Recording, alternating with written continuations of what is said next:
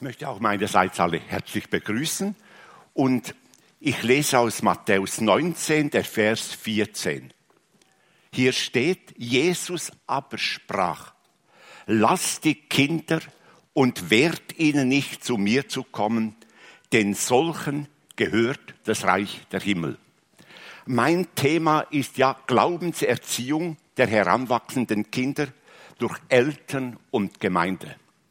Das Ziel der Erziehung ist letztlich, dass unsere Kinder später treu Jesus nachfolgen und schließlich mit uns im Himmel sind und wir uns dort ewig umarmen können. Das ist eigentlich das Ziel. Und wir haben zu beachten, dass die Eltern zunächst einmal zuständig sind für die Glaubenserziehung. Wir haben ernst zu nehmen, dass die Kinder, auch wenn ihr tiefgläubig seid als Eltern, dass ihr Sünder gebärt. Das ist also tief traurig, auch bei Christine und mir war das der Fall. Wir gebären Sünder. Und jetzt ist das Hauptziel aller erzieherischen Bemühungen, dass wir unsere Kinder zu Jesus führen. Er ist der Retter. Er ist es, der unseren Kindern helfen kann. Und das ist wohl das Entscheidende. Aber damit wir die Kinder zu Jesus führen können, müssen wir ihnen ein Leben mit Jesus vorleben. Ich hatte das große Vorrecht, in einer Familie aufzuwachsen, da meine Eltern mir den Glauben vorgelebt haben. Ich habe immer gedacht, so wie ich mein Vati ist, so wie meine Mutter ist, so möchte ich später auch leben. Und nicht gedacht, gut, nach jetzt sind die gläubig. Nein, ich war tief beeindruckt von ihrem Glauben. Und deshalb habe ich auf das, was Sie über den Glauben gesprochen haben, immer gut aufgenommen, weil ich, weil Sie mir ein Vorbild waren. Und es geht darum, dass das, was wir als Eltern den Kindern vorleben, nun von der Bibel her ihnen entfalten und ihnen zeigen, wer Gott eigentlich ist, dem wir dienen. Ihr müsst mal vorstellen, da sind die Kinder, wachsen heran, wir reden immer von Gott und die haben den noch nie gesehen. Übrigens ich auch nicht. Und jetzt haben wir ihnen zu sagen, dass Gott für uns leider unsichtbar ist. Aber dass es Gott wirklich gibt. Und ich habe als Kinder immer gefragt, warum redet denn Gott nicht mit mir? Wenn er doch ein redender Gott ist. Und dann haben mir die Eltern beigebracht, dass Gott so dick mit uns redet, also die Bibel braucht um mit uns Menschen zu reden. Ich hätte gerne ein direktes Reden gehabt, das ist klar. Aber Gott hat sich entschieden, durch sein Wort zu uns zu reden. Und deshalb haben wir auch dem Kind zu zeigen, hör mal, Gott ist der Schöpfer aller Dinge. Er hat alles ins Dasein gerufen, nicht Evolution. Gott ist der Schöpfer. Und er hat auch dich ins Dasein gerufen. Jedes Kind ist ein Geschöpf von Gott gegriffen. Und die Mutter ein Kind gezeugt haben, hat Gott schöpfungsmäßig eingegriffen. Und jedes Kind ist ein ewiges Wesen. Es hat wohl einen Anfang, aber kein Ende. Und Gott kennt jedes Kind bis ins Tiefste. Er ist ja der Schöpfer. Er hat alles gemacht. Er kennt jedes Kind. Und das hat man dem Kind zu zeigen. Du, Gott kennt dich. Er weiß, wer du bist. Ganz entscheidend ist das. Und weiter ist es so, dass wir dem Kind jetzt zeigen müssen, warum habe ich denn keine Verbindung zu Gott? Das ist der Sündenfall schuld. Adam und Eva sind schuld. Deshalb haben wir keinen Zugang zu Gott, weil wir Sünder sind. Weil wir immer wieder Gott durch unser sündiges Verhalten beleidigen. Sogar Kinder können Gott schon durch ein sündiges Verhalten beleidigen indem sie streiten miteinander, wenn die Mutter etwas befiehlt, sagen, nein, mache ich nicht und so weiter. Ihr wisst ja, wie das geht. Also schon Kinder können sündigen. Und deshalb durch Sünde sind wir von Gott getrennt. Und jetzt kommt das Entscheidende. Obwohl wir Sünder sind, liebt uns Gott bis ins Letzte und hat seinen Sohn Jesus Christus in diese Welt gesandt. Wenn man bedenkt, Jesus ist von Ewigkeit her und Gott hat diesen Sohn in diese Welt gesandt. Und er, der ewige, heilige Sohn Gottes, war bereit, ganz Mensch zu werden und zugleich ganz Gott zu bleiben. Also Jesus war ganz Mensch und ganz Gott gleichzeitig. Er hat übrigens nie jemandem nach dem Namen gefragt. Er hat jedem den Namen gegeben. Zachäus, komm vom Baum herab. Ja, wie wusste er, er hätte sagen können, Zachäus soll ich noch das Geburtsdatum sagen. Jesus war Gott, dürfen wir nicht vergessen. Und er war bereit, nach einem sündlosen Leben die Sünden aller Menschen stellvertretend auf sich zu nehmen. Und das konnte er nur deshalb, weil er Gott war. Und er hat das göttliche Gericht, das eigentlich jeden Einzelnen ewig hätte treffen müssen, dort am Kreuz über sich ergehen lassen. Er trug eine Dornenkrone für mein falsches Denken. Seine Hände wurden angenagelt, weil meine Hände gesündigt haben. Er hat die Strafe getragen und ist am dritten Tag auferstanden von den Toten und bietet jetzt allen Menschen die Vergebung der Sünden an. Und das müssen wir dem Kind erklären. Gott ist ein Gott, der bereit ist, dir deine Sünden zu vergeben. Ein gewaltiges Angebot Gottes. Aber wie das so ist mit Angeboten, man muss sie auch noch annehmen. Nicht nur, dass ich das sage, Gott will dir deine Sünden vergeben, sondern dem Kind auch zeigen, wie es die Sündenvergebung annehmen kann. Meine Eltern haben mir das schön sauber immer wieder erklärt. Nicht nur einmal, also die haben das mehrmals mir erklärt, dass man nämlich die Sünden Jesus bekennen muss. Nach 1. Johannes 1, Vers 9. Wenn wir unsere Sünden bekennen, ist er treu und gerecht, dass er uns die Sünden vergibt und reinigt uns von aller Ungerechtigkeit. Und als zehnjähriger Bub habe ich das gemacht. Ich bin in die Seelsorge gegangen und habe Jesus meine Sünden bekannt. Und dann hat mir der Seelsorger aufgrund von 1. Johannes 1, Vers 9 gesagt, so Armin, jetzt sind dir deine Sünden vergeben. Mir kam damals die Tränen vor Freude, dass ich wusste, ich bin rein vor Gott. Und dieser Jesus, der auferstanden ist, will mich nicht nur reinigen, sondern er will in meinem Leben Wohnung nehmen. Stelle man sich vor. Und Jesus ist ja im Himmel, aber durch den Heiligen Geist ist er gegenwärtig. Und ich darf Jesus in mein Leben aufnehmen. Das steht in Offenbarung 3, Vers 20. Siehe, ich stehe vor der Tür und klopfe an. Wenn jemand meine Stimme hört und die Tür auftut, zu dem werde ich eingehen und das Mahl mit ihm halten und er mit mir. Deshalb dürfen wir beten, Herr Jesus, nachdem wir Vergebung der Sünden angenommen haben, Herr Jesus, komme du jetzt in mein Leben und er wird kommen, das sage ich euch. Und in Johannes 1, Vers 12 steht, wenn Jesus in mein Leben kommt, bin ich ein Gotteskind. Wie viele ihn aber aufnahmen, denen gab er Macht, Gotteskinder zu werden. Und stellt euch vor, ich war als zehnjähriger Bub ein Gotteskind und bin es bis heute geblieben, muss ich noch ganz fest betonen. Also, ich bin ein Kind des Allerhöchsten. Das ist unwahrscheinlich. Und weil das die Sehnsucht ist aller Eltern, ihre Kinder zu Jesus zu führen, dass sie ihre Sünden Jesus bekennen, dass sie Jesus bewusst in ihr Leben aufnehmen, beten sie viel für ihre Kinder. Und ich kann meinen Eltern nie genug danken, dass sie jeden Tag für mich gebetet haben. Dass ich bereit bin, dieses wunderbare Erlösungswerk Jesu anzunehmen. Und wir als Eltern haben die Aufgabe, für unsere Kinder zu beten, damit sie bereit sind, sich dieses wunderbare Angebot anzueignen. Aber dass wir das Kind immer wieder mit viel Einführungsvermögen versuchen, zu Jesus zu führen. Und schön ist, wenn ein Kind aus sich heraus sich entscheidet, jetzt bringe ich Jesus meine Sünden und jetzt nehme ich Jesus in mein Leben auf. Wir dürfen Kinder nie unter Druck setzen in dieser Sache, sondern der Heilige Geist muss sie führen. Also ich wurde von meinen Eltern nicht unter Druck gesetzt, aber plötzlich hatte ich in mir eine solche Sehnsucht, Vergebung der Sünden zu haben und Jesus in mein Leben aufzunehmen, dass ich aus mir heraus in einer eigenen Entscheidung als zehnjähriger Bub meine Sünden Jesus gebracht habe und Jesus bewusst in mein Leben aufgenommen habe. Jetzt, ab wann kann ein Kind sich bekehren und eine Wiedergeburt erleben? Ab wann ist das möglich? Ab dem Zeitpunkt, wo es zwischen Gut und Böse unterscheiden kann. Das ist bei jedem Kind ein bisschen anders. Aber so, so mit acht, sieben, acht, neunjährig ist das möglich.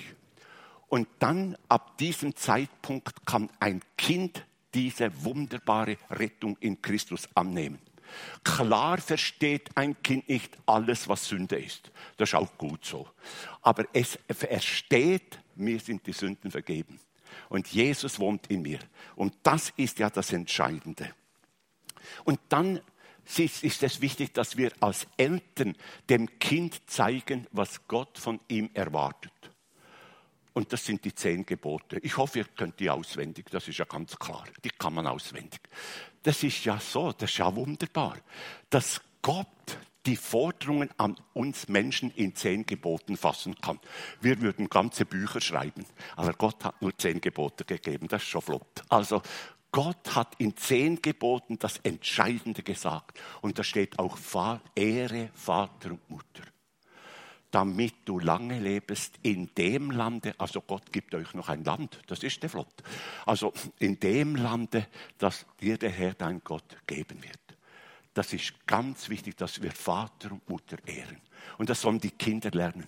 Das hat Auswirkungen aufs ganze Leben, damit du lange lebst. Ich lebe immer noch und ich habe meine Eltern geehrt, das muss ich also schon sagen. Also Ehre Vater und Mutter. Und weiter, du sollst kein falsches Zeugnis reden mit deinem Nächsten. Wir sollen nicht negativ über andere reden. Dass man das dem Kind zeigt. Und natürlich, du sollst nicht stehlen, das ist ganz klar. Und all diese Dinge, dass man die Ordnungen Gottes zeigt. Und dann zeigt man dem Kind, wenn es gläubig ist, und jetzt hilft dir Jesus, diese Ordnungen einzuhalten. Das ist wunderbar dass ich mich nicht verkrampfe und denke, das muss ich jetzt einhalten und das ist ja furchtbar. Nein, Gott gibt mir die Kraft dazu, dass ich diese Gebote einhalten kann. Und im Neuen Testament kommt noch dazu, dass ich treu die Gemeinde besuche. Dass ich in einem Kind zeige, wie wichtig es ist, dass man die Gemeinde besucht. Denn die bekehrt und wiedergeborenen Menschen haben eine Gemeinschaft, eine Gemeinde und das gehört auch noch. Also ich habe jeweils die zehn Gebote und dann noch, du musst treu die Gemeinde besuchen, dazu gesagt. Das gehört auch dazu. Und vor allem nicht nur treu die Gemeinde besuchen, sondern in ihr auch mitdienen, etwas machen in der Gemeinde, das Gott gefällt. Nun, welche Möglichkeiten haben die Eltern denn, das Wort Gottes weiterzugeben? Ihr werdet sagen, Herr Maurhofer, Sie sind Berufstheologe. Sie haben das schon machen können, aber ich arbeite etwas Normales. Also wann haben wir Zeit, den Kindern das Evangelium weiterzugeben? Wenn die Kinder noch klein sind, haben wir die Gelegenheit, am Abend, bevor sie ins Bett gehen, ihnen biblische Geschichten zu erzählen. Wir hatten so wunderbare Büchlein, sage ich euch. Und dann habe ich biblische Geschichten erzählt und Christine hat das gemacht. Bitte, liebe Väter, überlässt das nicht alles den Frauen. Sonst kommt im Kind der Gedanke auf religiöse Dinge gleich Frauensache. Das also, das darf schon nicht sein. Auch Männer erzählen ihren kleinen Kindern biblische Geschichten. Und dann beten sie mit den Kindern, wenn sie ins Bett gehen. Das war das Erste. So führen wir das Kind an die Bibel heran. Und später ist es ganz entscheidend, dass man Familienandachten hat. Wie fleißig man die hat, das überlasse ich euch. Aber wir haben immer am Sonntagabend, wir als Familie Christi und ich, haben immer am Sonntagabend die Familienandacht gehabt. Und zwar war das so, wir haben zunächst einmal mit den Kindern Lieder gesungen. Zuerst habe ich noch am Klavier begleitet.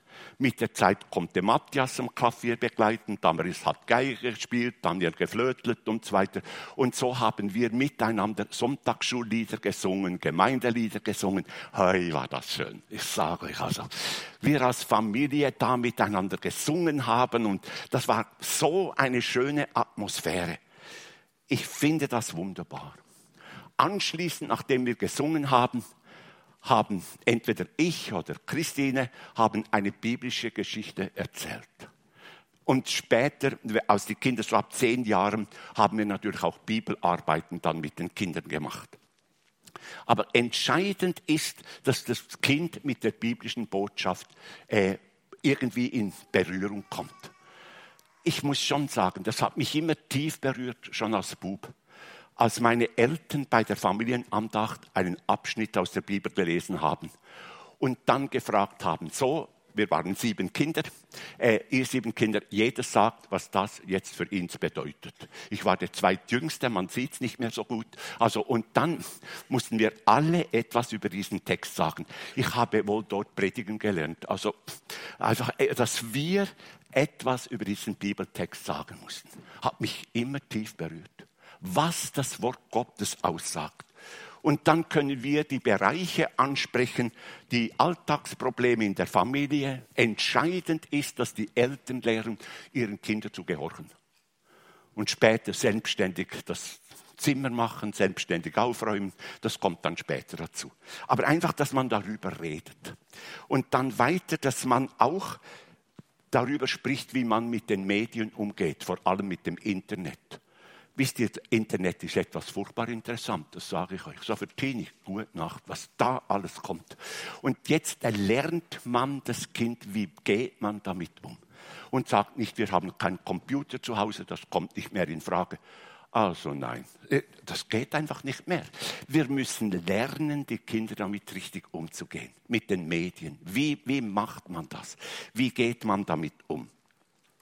Und dann haben wir auch über die ganze Thematik Sexualität und Freundschaft zu sprechen. Also äh, natürlich dem Alter entsprechend, nicht mit fünfjährigen Kindern, sondern einfach später, dass man mit ihnen redet, wenn sie so richtig äh, das erste Mal verliebt sind in ein Mädchen oder in einen Bub, wenn sie zur Schule gehen. Ja, das ist wunderbar. Einfach, wie geht man jetzt damit um? Und wie ist das mit der Selbstbefriedigung? Dass man lernt, mit der Sexualität richtig umzugehen. Das müssen Kinder lernen. Das ist unsere Aufgabe, den Kindern zu helfen in diesem Bereich. Und weiter ist es auch so, dass wir auch mal über, den, über okkulte Dinge reden müssen, weil das Kind auch mit diesem konfrontiert wird. Es ist wirklich entscheidend wichtig, dass das Kind lernt, die Botschaft der Bibel zu lieben. Und auch lernt, die Botschaft der Bibel zu Hause, in der Schule, in der Sonntagsschule umzusetzen. Wie verhält man sich zu Hause?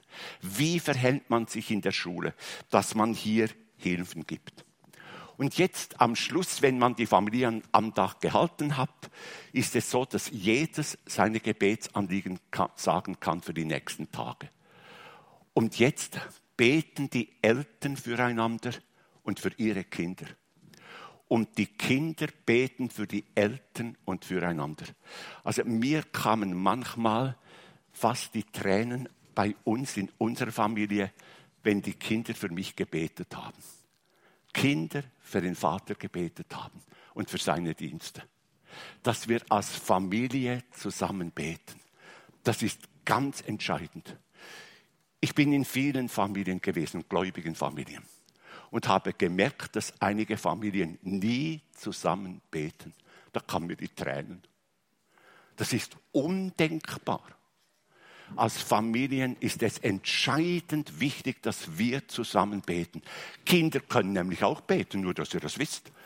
Und deshalb können wir als Familie zusammen beten, füreinander beten. Und ganz entscheidend ist auch, dass wir das Kind Liebe wecken zu Jesus Christus. Und das können wir vor allem an den großen Festtagen machen, an Weihnachten. Nicht nur das Geschenk ist wichtig, sondern Jesus kam als Geschenk. Und dass wir dem Kind zeigen, wer Jesus ist und wie tief er sich geneigt hat. Dass der ewige Gott, der allmächtig ist, zuletzt in der Krippe lag. Noch heute kommen mir fast die Tränen, wenn ich das, über das rede dass der ewige, heilige Gott, der Schöpfer aller Dinge, plötzlich in einem Körper liegt.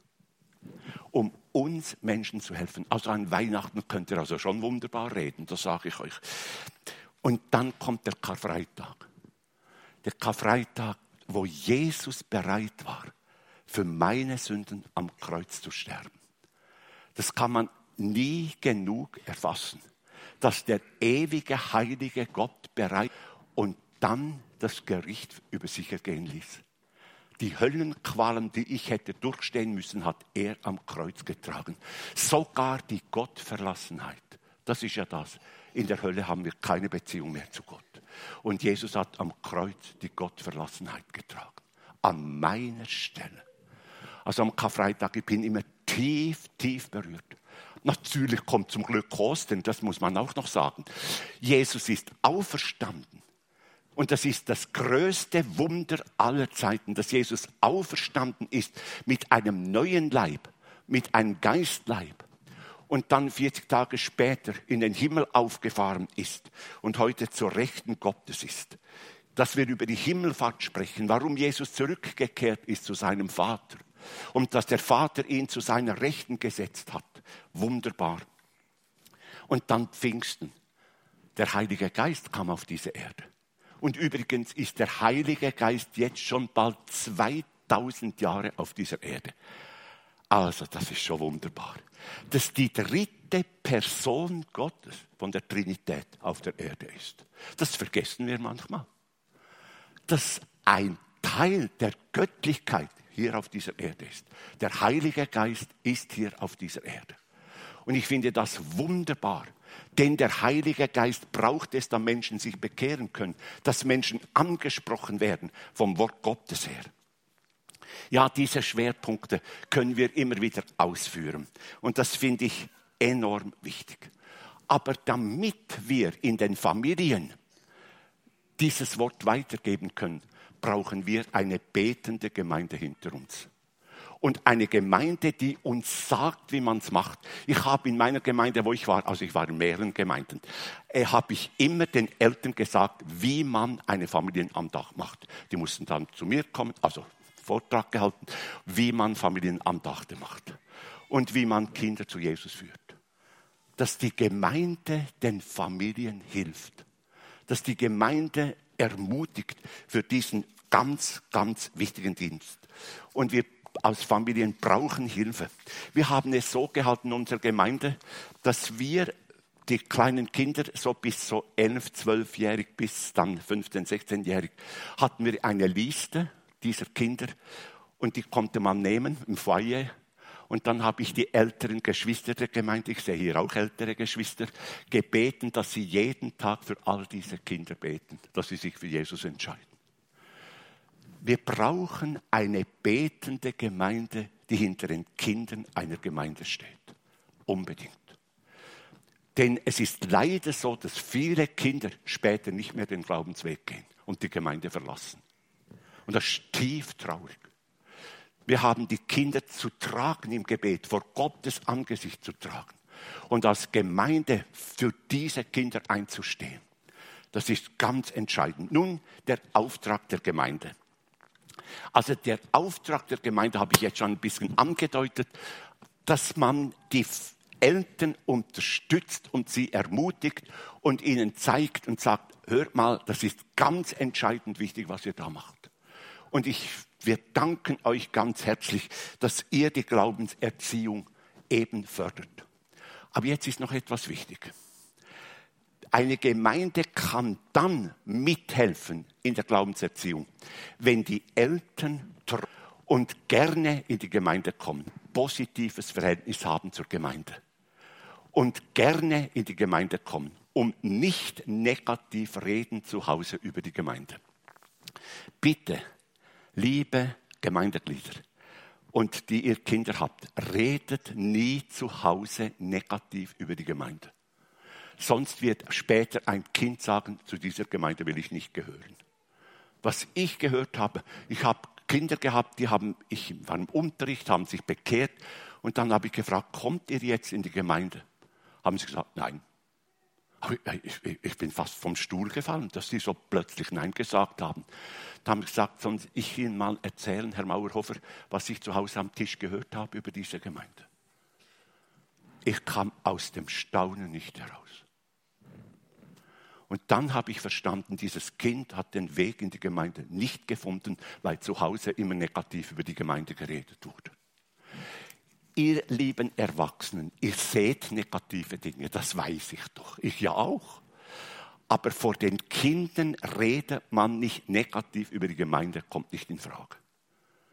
Denn wir wollen ja, dass das Kind später Zugang findet zur Gemeinde.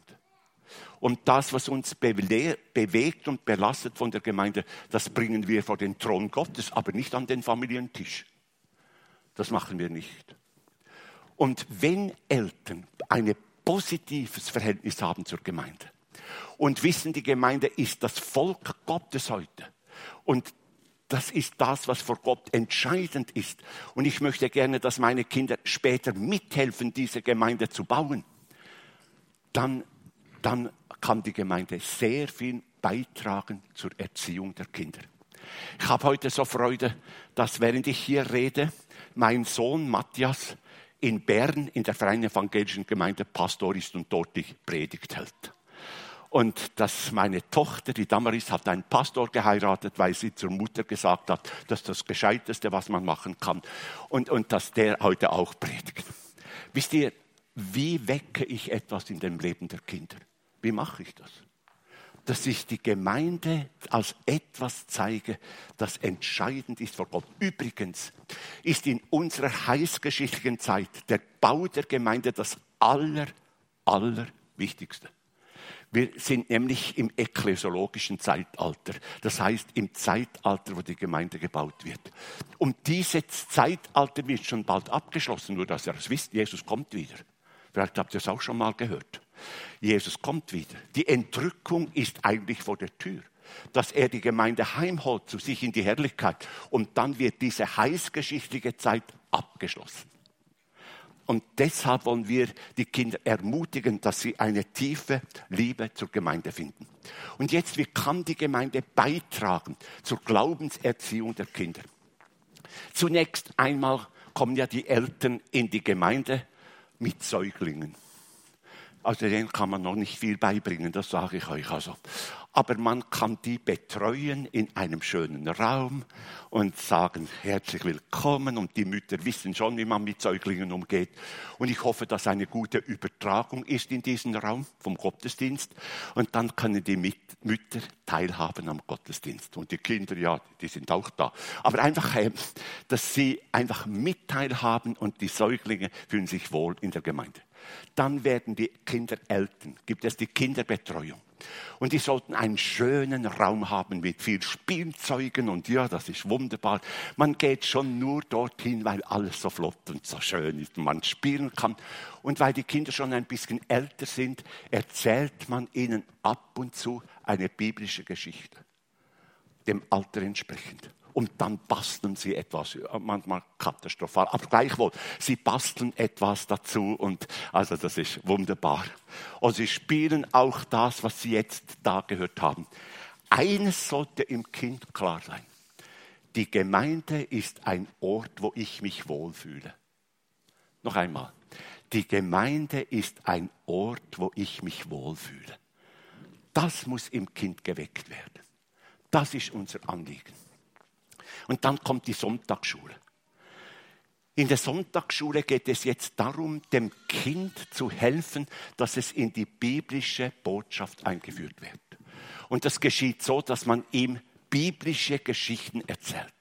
Denn diesem Alter entsprechend kann das Kind vor allem Geschichten auffassen. Und dass man möglichst viele biblische Geschichten erzählt.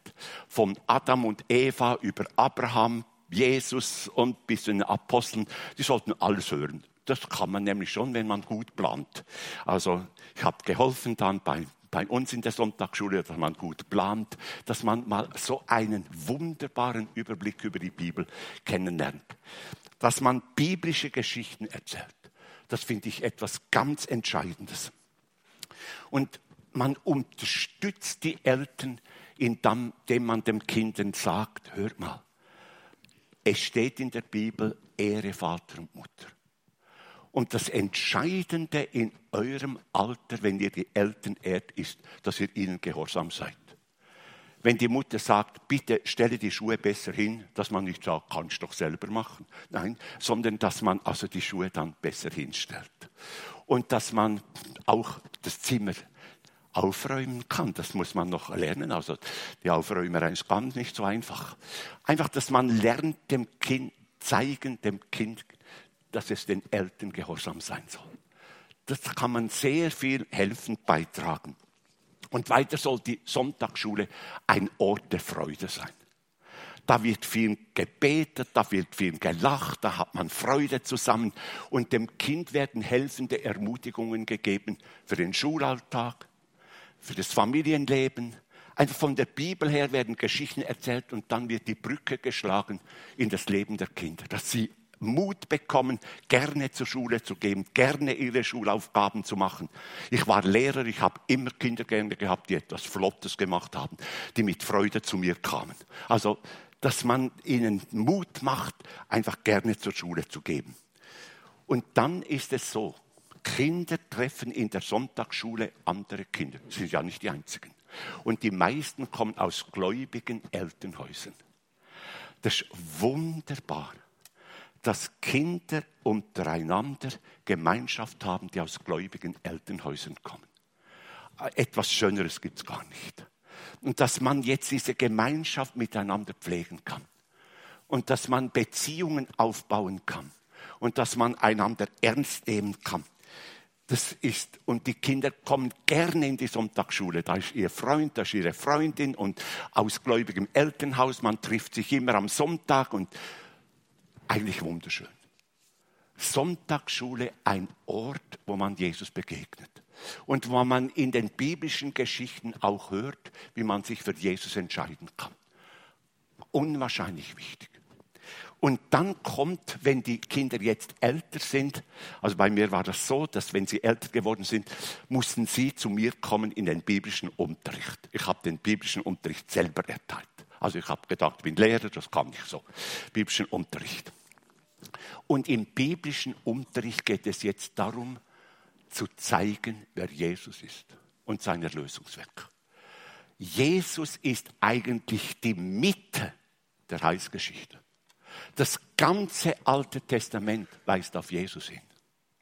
Und das ganze Neue Testament ist nur von Jesus her erklärbar und erfahrbar. Und Jesus ist die Grundlage der Gemeinde dass man das versteht. Wir leben jetzt in der heißgeschichtlichen Zeit der Gemeinde. Das, also das mussten meine Teenager verstehen. Also da war ich ganz streng, dass sie das verstanden haben. Das, der Gemeindebau ist in unserer Zeit das Entscheidendste. Aber diese Gemeindebauphase wird mal abgeschlossen mit der Entrückung, wenn wir zum Hochzeitsmahl des Lammes gehen. Übrigens, viele Zeichen, die darauf hinweisen, dass Jesus wiederkommt und uns zum Hochzeitsmahl des Lammes führt, sind erfüllt. Das Volk Israel ist wieder in seinem Land. Jerusalem gehört wieder dem Volk Israel. Sonst könnt ihr hinfliegen und mal schauen, ist wirklich so. Und, und Jesus sagt, und wenn das der Fall ist, wenn Jerusalem wieder Israel gehört, ist bald der Heidenzeit erfüllt wo wir Gemeinde bauen können. Und dass wir das dem Kind zeigen. Diese Phase des Gemeindebaus wird abgeschlossen.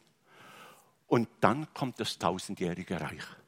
Also das ist ganz flott. Klar kommt noch die antichristische Zeit zwischendurch, aber die habe ich nicht so gerne entfaltet. Aber das tausendjährige Reich. Wenn Jesus tausend Jahre auf dieser Erde regiert, was das sein wird. Und dann kommt das jüngste Gericht. Und dann kommt der neue Himmel und die neue Erde. Das ist wunderbar. Der neue Himmel und die neue Erde. Und die Grundlage dazu das Kreuz von Golgatha. Und das mussten meine Schüler erkennen, was Jesus eigentlich ermöglicht hat. Wie wunderbar dass das eigentlich ist. Wer Jesus eigentlich ist. Und dann war ich auch recht streng. Sie mussten viele Bibelverse auswendig lernen. Ich muss sagen, Bibelverse auswendig lernen ist ganz entscheidend, wenn unser Denken geprägt wird vom Wort Gottes. Ich war tief berührt, dass meine Eltern viele, viele Psalmen auswendig konnten. Und in unserer Familie haben wir jeweils in der Familienandacht Psalmen auswendig gelernt. Ich kann noch heute sehr viele Psalmen, natürlich nach Luther-Übersetzung, das ist klar. Aber einfach, dass man das Wort Gottes lernt, dass man in das Wort Gottes einführt und eine Liebe weg zum Wort Gottes. Noch heute, ich lese jeden Tag ein Kapitel. Man hat genau dreieinhalb Jahre, dann ist man durch, dann beginnt man wieder vorne. Und mir kommen manchmal Tränen vor Freude, dass dieser ewige, heilige Gott mit mir so spricht.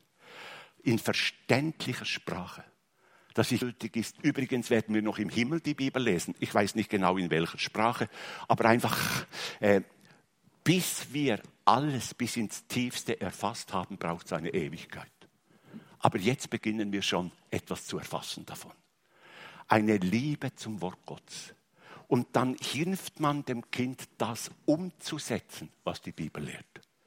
Wisst ihr nicht nur, dass wir theoretisieren über die Bibel, sondern dass sie das umsetzen im Alltag, dass sie lernen, das, was die Bibel lehrt, im Alltag umzusetzen. Und das sind Teenager sehr offen, auch schon Kinder, wenn man ihnen das erklärt, wie man das jetzt umsetzt. Und das ist entscheidend wichtig, dass wir als Verkündiger einfach das ihnen zeigen. Und mir war es wichtig, dass man lernt, die Bibel zu kennen. Mir war es auch wichtig, ich habe die Schüler ab und zu Prüfungen gemacht. Klar, ich war ja Lehrer, also. Aber sie mussten schön die Reihenfolge aller biblischen Bücher im Neuen Testament aufschreiben können. Das gehört sich. Also man weiß, ah, das, das, das, das. Auch später noch im Alten Testament ein bisschen länger. Also, dass man das weiß. Dass man einen Zugang hat zur Bibel und eine tiefe Ehrfurcht hat vor diesem Wort. Ich muss doch sagen, ich habe heute eine tiefe, noch eine tiefere Ehrfurcht als damals als Bub vor diesem wunderbaren Wort, wo Gott zu mir spricht. Ja, und dann ist es auch wichtig, wenn jetzt in der neunten Klasse die Kinder im Unterricht sind, dass ich versuche, eine Brücke zu schlagen in die Jugendarbeit. Ab und zu sind die Teenager in einer Jugendgruppe gewesen, damit die Brücke funktioniert und dass die Kinder nicht plötzlich nach dem Unterricht sagen, ich komme nicht mehr in die Gemeinde. Also jetzt ist fertig, jetzt habe ich genug frommes Zeug gehört, jetzt ist fertig.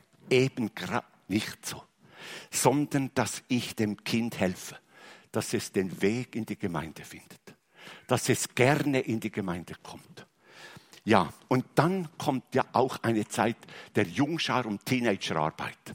Wisst ihr, wenn wir in diesem Alter nichts anbieten, dann werden die Sportvereine und die Musikvereine unsere Kinder vereinnahmen. Und ihre Anlässe sind am Sonntag und die Kinder werden uns entfremdet. Wir brauchen unbedingt eine Jungschar- und Teenie-Arbeit, damit die Kinder am Samstag eingespannt sind, ein wunderbares Programm haben. Ja, und die Schwerpunkte dieser Arbeit sind, dass ich das Kind zu Jesus führe. Dass es lernt, das Entscheidendste in meinem Leben ist, dass ich mich bekehre und zu Jesus Christus finde. Und dass, dass ich das einflechte und ihm das ganz klar zeige und die biblische Botschaft interessant weitergebe. In diesem Alter Jungschartini-Arbeit müssen all, vor allem Personen dargelegt werden, Persönlichkeiten. Abraham, David, Salomo und dann weiter äh, die, vor allem der Petrus, der war immer ganz interessant, das sage ich euch. Und dann Johannes und dann Paulus. Einfach, dass man Persönlichkeiten begegnet aus der Bibel, die Unwahrscheinliches bewegt haben. Wo man nur staunen kann. Und dass man im Kind wie das Verlangen weckt. Auch ich möchte später etwas bewegen im Reich Gottes und dass man das ihnen zeigt, dass man etwas bewegen kann im Reich Gottes. Ja, und auch hier muss man ab und zu bestimmte Themen ansprechen und vor allem auch in der Jungschar- und Teenie-Arbeit, wie geht man um mit den Medien? Das Handy, das ist schon ein interessantes Instrument, das sage ich euch. Was man da alles schauen kann. Und ja, das ist unwahrscheinlich wie geht man mit diesem Gerät um? Also das ist unwahrscheinlich. Also, man, das muss man lernen. Wie geht man mit dem Computer und dem Internet um? Darüber muss man unbedingt reden. Ja, aber im Kind sollte unbedingt etwas geweckt werden. Ein evangelistisch und missionarisches Anliegen. Dass wir dem Kind zeigen, hör mal, wenn du bekehrt und wiedergeboren bist, ist es dein Auftrag, andere Kinder in der Schule zu Jesus zu führen. Das ist deine Aufgabe. Dein, ich mag mich noch gut erinnern, wie ich manchmal anderen Kindern nachgelaufen bin und ihnen gesagt habe, auch du musst dich bekehren. Ich habe mich auch bekehrt. Und äh, schon als Bub habe ich das gemacht, weil ich eine Sehnsucht hatte in mir, andere zu Jesus zu führen. Das war in mir so tief drin, schon als 12-, 13-jähriger Bub, andere Menschen zu Jesus zu führen. Und dass man im Kind auch ein Anliegen weckt für die Mission dass man zeigt, wir haben das Evangelium in die ganze Welt hinauszutragen. Und dass wir über große Missionare reden, was die alles bewegt haben. Hötzenteiler, andere große Missionare. Aber das Entscheidendste ist, dass Missionare aus der eigenen Gemeinde, dort wo man ist, ab und zu in die Jungscharstunde kommen oder in die Teenie-Stunde und erzählen, was sie erlebt aus Missionare. Also das etwas Flötteres gibt's gar nicht. Ich muss sagen, als ich noch in der Gemeinde war, wir hatten ja recht viele Missionare ausgesandt. Und die hatten ab und zu Heimaturlaub, stellt euch mal das vor. Und dann kamen die und in der Jungschar haben die erzählt, was Gott durch sie bewirkt hat. Ich habe Jungschar-Kinder gesehen, die haben geweint. Dass man in ihnen eine Sehnsucht weckt, etwas zu bewegen dass man unbedingt, dass man ihnen zeigt, wir brauchen Missionare, die in die ganze Welt hinausgehen. Und wisst ihr, viele, die später als Missionare in die Welt hinausgegangen sind, als ich mit ihnen das Gespräch gesucht habe, haben mir gesagt, weißt Armin, ich wurde als zwölfjähriger Bub damals, als ein Missionar in der Jungschar war, berufen, diesen Dienst zu tun. Mir kamen die Tränen. Wisst ihr, Gott ruft seine Leute. Und wir haben als Gemeinde zu schauen, dass eine Jugend nachwächst, die von Gott etwas im Auftrag hat und etwas bewegen will. Und wir müssen die Gemeinde so gestalten, dass das möglich ist, dass Gott das schenken kann. Und weiter ist es so, dass man auch in der Jungschar ganz praktische Dinge auch machen kann dass man ihnen zeigt, wie man mit, der Karte umgeht, wie man mit dem Kompass umgeht und auch äh, ganz praktische Sachen, damit das Kind merkt, Glaube und praktisches Leben, das gehören zusammen. Das sind nicht zwei verschiedene Dinge. Und vor allem etwas, was wir als Eltern machen sollten, und das haben meine Eltern gemacht. Die haben oft uns gesagt, wir haben den Eindruck, dass Gott euch, also wir sieben Kinder, dass Gott euch brauchen will, später die Gemeinde zu bauen. Wir saßen da so rund um die Eltern und haben das so gehört, also ein, ein, in interessanten Ohren. Und, ich, und achtet mal, der Erich, mein Bruder, wurde vollzeitlicher Arbeiter im Reich Gottes. Der Walter wurde Missionar in Österreich, wurde vollzeitlicher Arbeiter im Reich Gottes. Der Martin wurde Missionar in Österreich, hat sich vollzeitig eingesetzt für die Sache Gottes. Die Tabea hat einen Pastor geheiratet, weil sie äh, einfach den Eindruck hatte, es sei etwas ganz Gescheites und so und hat sich auch eingesetzt im Bereich Gottes. Und ich habe mich auch eingesetzt im Bereich Gottes, habe Gemeinden gegründet, in der Schweiz über 30 Gemeinden gegründet und war daneben noch Professor für praktische Theologie an der Staats- und Theologischen Hochschule. Alles, weil meine Eltern das in mein Herz gelegt haben. Ein Anliegen, etwas zu bewegen. Und wenn ich so eure Kinder und Jugendlichen sehe, ich bin gerne bei euch, also ich muss das schon sagen, dann berührt mir das was zu Tränen. Hier wäre doch eine Jugend, die später etwas bewegen könnte im Reich Gottes. Die andere Menschen zu Jesus führen, das Are aussenden könnte in andere Länder. Aber das muss die Gemeinde wecken. Das ist die Gemeinde Amtrat. Und dass sie die Eltern unterstützt in ihrem Anliegen. Und ich meine, das ist etwas ganz Entscheidendes, dass wir als Familien als Gemeinden zusammen eine Sehnsucht haben, dass unsere nachwachsende Generation treu Jesus nachfolgt und dass sie etwas bewegt. Wir brauchen eine Generation, die wieder etwas bewegt. Zum Beispiel fehlen uns gegenwärtig die Evangelisten. Ich war so dankbar, habt ihr aus Deutschland uns in die Schweiz einen guten Evangelist gesandt, nämlich Wilhelm Paas. Und was der Mann ein Segen war für unsere Gemeinde damals in Langenthal. In einem Zelt hat er evangelisiert, waren 2000 Zuhörer. Nach einer Evangelisation waren über 50 neue Gottesdienstbesucher in meiner Gemeinde. Wilhelm Paas, ich, ich kann Gott noch heute nur danken für ihn. Und Leo Jans war ja auch noch früher da. Wo haben wir heute tragende Evangelisten? Vielleicht sitzen sie jetzt gerade vor mir. Kann ja sein. Dass Gott wieder eine Jugend beruft, die etwas bewegt. Das ist mein Anliegen. Und dass wir als Gemeinde in den Gebetsstunden dafür beten. Schenk uns eine Jugend, die etwas bewegt. Die wieder Menschen zu Jesus führt. Die wieder eine Sehnsucht hat, dass etwas bewegt wird im Reich Gottes. Abschließend habe ich ausgeführt die wichtigste Aufgabe, Kinder zu Jesus zu führen, haben die Eltern. Dass wir im Gebet ringen. Meine liebe Frau und ich haben oft gefastet für unsere Kinder. Das heißt einfach auf eine Mahlzeit verzichtet und nur für unsere Kinder gebetet, dass sie treu den Glaubensweg gehen. Und dann haben wir als Gemeinde die Aufgabe, die Eltern zu unterstützen in ihrem Anliegen dass die Kinder den Weg zu Jesus finden, zunächst in der Sonntagsschule und dann später im biblischen Unterricht und dann in der Jungschar- und Teenie-Arbeit, damit sie eine Liebe finden zum Wort Gottes, eine Sehnsucht bekommen, Menschen zu Jesus zu führen. Das ist unsere Aufgabe. Und dass wir eine Jugend bekommen, die brennt für Jesus. Amen. Ich bete.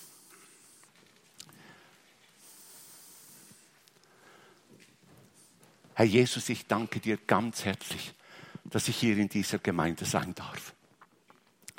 Und du weißt, es bewegt mich tief, wenn ich diese vielen Kinder sehe.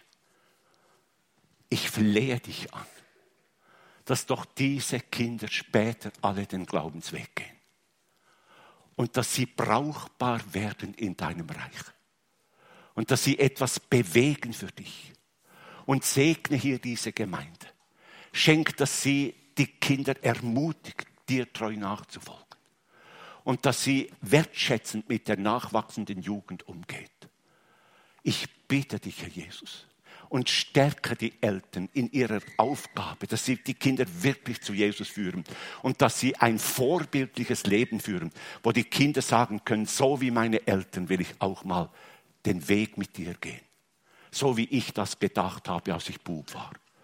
Herr Jesus, ich danke dir, darf ich das vor dir ausbreiten. Bist du ein Gott, der Gebete erhört. Segne diese Gemeinde. Segne die nachwachsende Jugend. Amen.